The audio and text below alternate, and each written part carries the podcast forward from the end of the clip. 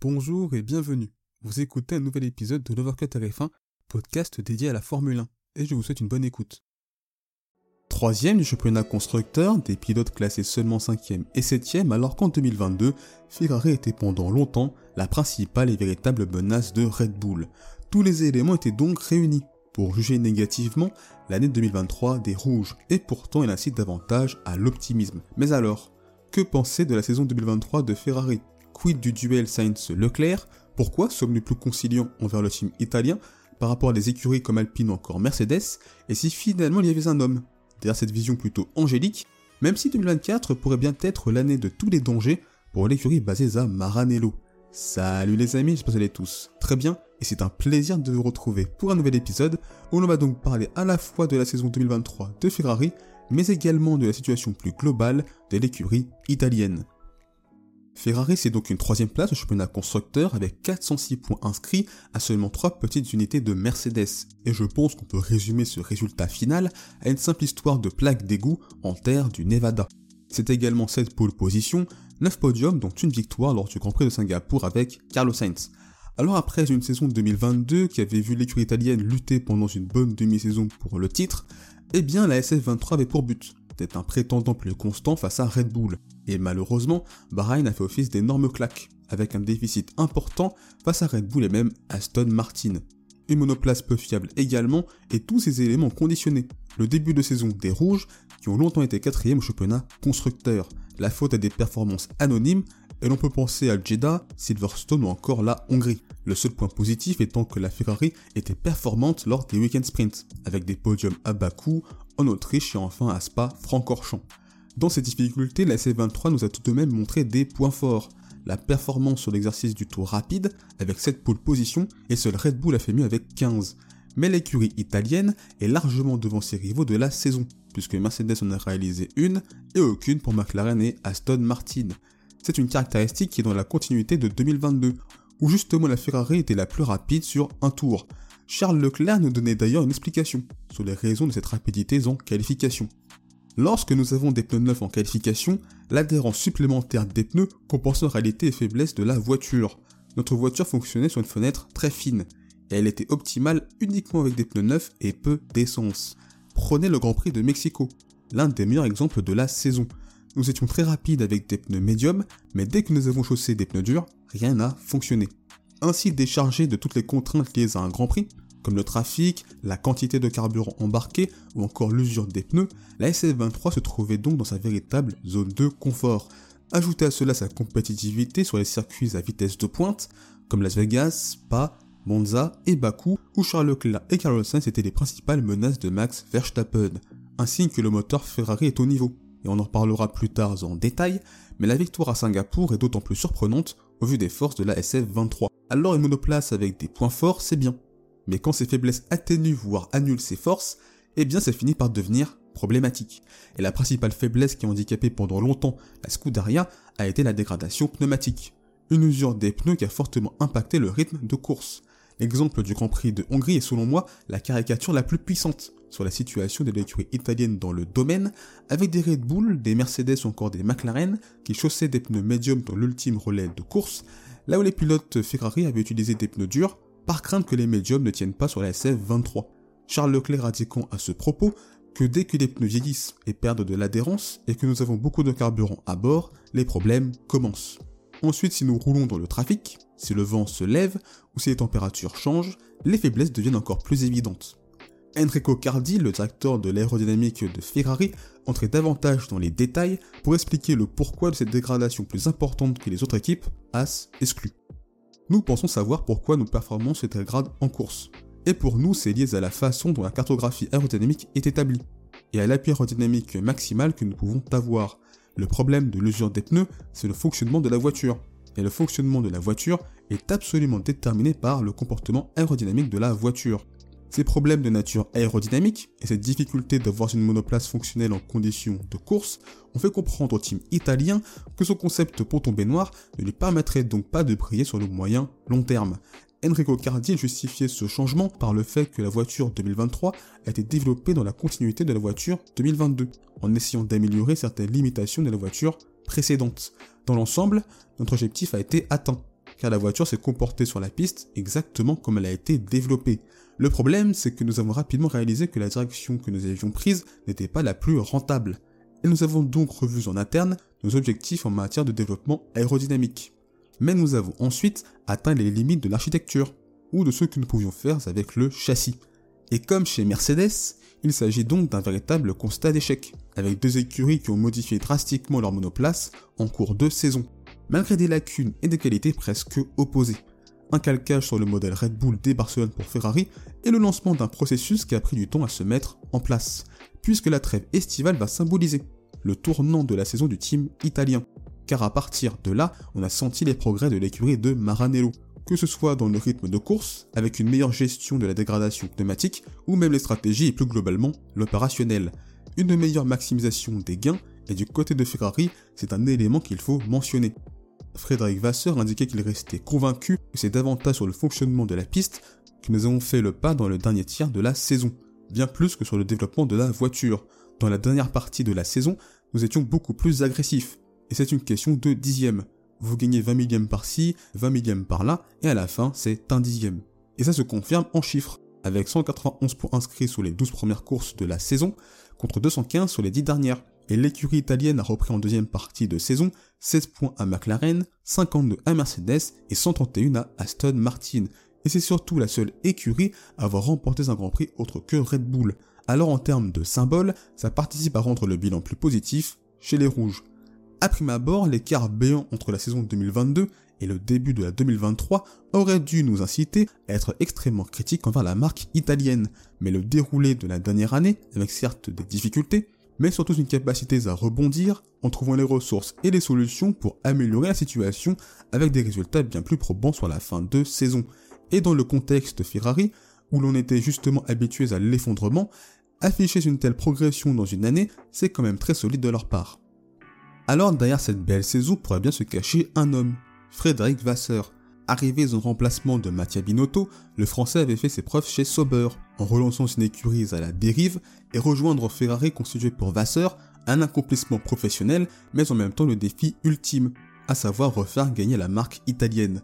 Un défi qui n'a pas commencé sous les meilleurs auspices, à la fois sur l'aspect sportif, avec une SF23 loin des objectifs fixés, mais dont il n'a pas participé à l'élaboration, et aussi sur l'aspect managérial, avec un temps pour s'acclimater à une aussi grosse entité que Ferrari. Pour être en mesure de me mettre dans le rythme, je dois en faire beaucoup plus. C'est une grande équipe, avec les départements moteurs et châssis, et c'est une très grande organisation.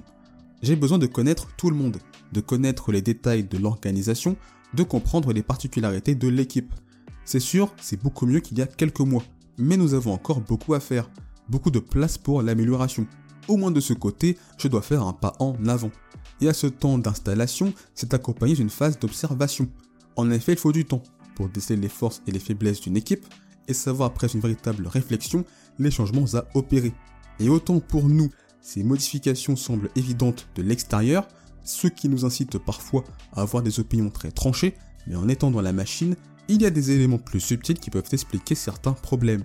Fred Vassor disait à ce sujet que quand vous arrivez dans ce groupe, vous devez comprendre comment le groupe fonctionne avant de prendre une action ou une décision.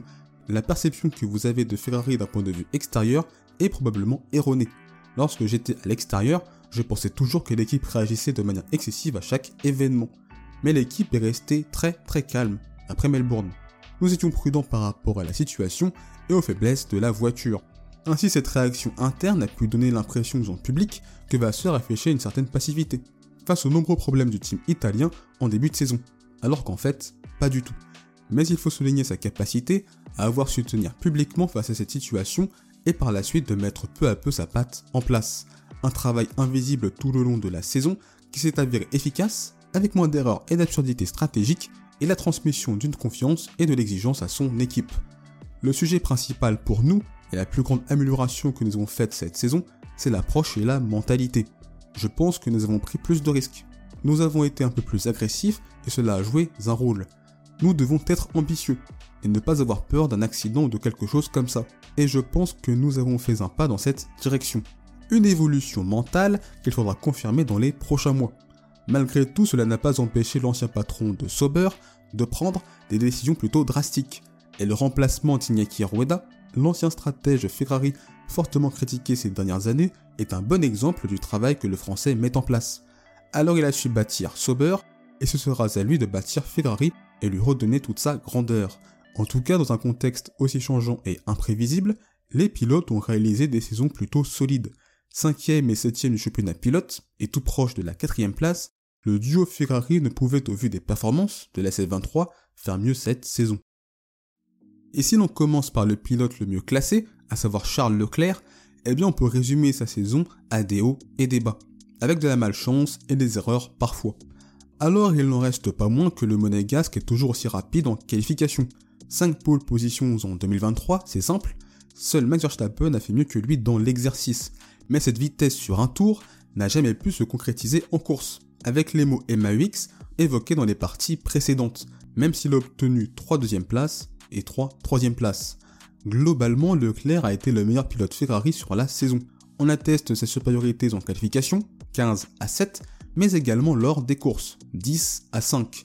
Et dans les bons jours, le numéro 16 a pu être incroyable, comme à Bakou ou encore Las Vegas. Mais il nous rappelle parfois que son talent n'est pas encore totalement poli. Ses week-ends en Australie, ou encore ses qualifications à Zandvoort et Miami, nous montrent que le monégasque est encore perfectible. Autre point à améliorer, et qui ne concerne pas directement le pilotage, eh bien c'est le côté politique. Une facette que Leclerc ne possède pas réellement, avec une image parfois de pilote trop lisse, trop gentil. Que ce soit avec son équipe, quand elle fait des erreurs, ou bien au moment de prendre des décisions. Et tout ça contraste avec des Verstappen ou Hamilton qui arrivent à s'imposer face à leur propre équipe, à être bien plus critiques, là où Leclerc a semblé parfois ces dernières années subir davantage les choses. Alors être rapide est une qualité importante, mais dans une écurie comme Ferrari, l'aspect politique est primordial, pour réellement s'affirmer comme leader de l'équipe, pour être celui qu'on va écouter, mais aussi pour développer des relations dans l'équipe. Un aspect important, surtout quand Sainz est particulièrement bon dans le domaine, et on en parlera dans la partie suivante. Mais on retiendra surtout que même si c'est celui qui a fait la meilleure impression en 2023, ce n'est pas lui qui a saisi l'opportunité de gagner un grand prix, mais bien son équipier. Et aussi bon a-t-il été, eh bien c'est d'un point de vue du symbole un échec pour Leclerc. Alors tout ça n'a pas empêché l'écurie italienne de prolonger le talentueux monégasque sur le très long terme, et sachant cela, il est légitime de s'interroger sur ce choix pour les deux parties. Du côté de Ferrari, c'est la garantie d'avoir en son sein un pilote très coté, jeune, très rapide notamment sur un tour, même s'il reste des points à améliorer. Et si l'on regarde le marché, notamment d'un point de vue contractuel, si tu perds Leclerc, est-ce qu'il y a possibilité d'avoir mieux? Bah la réponse est plutôt négative. Et surtout, ça fait du numéro 16 le véritable leader du team italien. Du côté de Leclerc, c'est la preuve qu'il croise au projet Ferrari. Et surtout que la présence de Vasseur en tant que patron le rassure.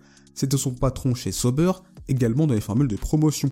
Et nul doute que ça participe à l'envie du monégasque de rester en rouge. Et l'on n'oublie pas que si Leclerc a une carrière en F1, c'est grâce à Ferrari. Et ça l'incite à rester fidèle à la marque, sachant qu'il souhaite plus que tout réussir avec elle et s'il réussit à gagner avec le team italien, il sera un très grand nom dans l'histoire des Rouges. Mais rester chez Ferrari aussi longtemps, au vu des nombreux échecs de l'écurie italienne ces dernières années, c'est prendre aussi un énorme risque, celui d'être condamné à être considéré comme un pilote talentueux, mais un talent gâché. Un pari donc à double tranchant, et seul le temps nous donnera les réponses à ces questions. Concernant Carlos Sainz, l'histoire retiendra que c'est lui qui a empêché Red Bull de remporter tous les grands prix en 2023, même si l'écurie autrichienne n'était pas dans le coup à Singapour. Et l'on n'oubliera pas non plus son solide Grand Prix à Monza et plus globalement, une seconde partie de saison bien plus consistante que la première, car à défaut de briller en début d'année, le natif de Madrid a su faire preuve de régularité. Un seul week-end sans aucun point inscrit, et au mieux une quatrième place dès la première course à Bahreïn. Des résultats constants mais peu reluisants. Quand on les compare à Leclerc, qui était certes plus inconstant, par sa faute ou pas, mais qui exploitait bien mieux le potentiel de la SF-23. Et les podiums du monégasque à Bakou, au Red Bull Ring et Spa en sont une belle illustration. Les progrès de l'écurie italienne durant l'été lui ont permis de mieux s'exprimer, avec sa meilleure période de l'année entre Zandvoort et Singapour, où le pilote espagnol a été très impressionnant, en plus de sa jolie victoire à Singapour et deux autres podiums à Monza et Austin. Et contrairement à son équipier, Sainz excelle dans la politique interne et le poids qu'il a dans l'équipe. Les critiques plutôt virulentes envers son équipe quand elle fait des erreurs, sa capacité à prendre des décisions cohérentes en course, comme sa tactique à Singapour, sa capacité aussi à être moins passif, et l'exemple du Stop Inventing à Silverstone en 2022 le montre parfaitement bien, sans oublier la famille Sainz, avec Carlos Sainz Senior, pilote de rallye et quadruple vainqueur du Dakar, c'est donc une famille qui connaît l'univers du sport automobile et ça peut aider dans le réseautage, et donc d'avoir plus de poids dans une écurie de F1 comme Ferrari. Et tous ces éléments font donc de Carlos Sainz un pilote davantage considéré au sein de son équipe. Et on a pu le voir en 2022 avec la course à Silverstone où l'on a étrangement privilégié l'espagnol et où aussi Leclerc se faisait sermonner par Mathieu Binotto sur la place publique.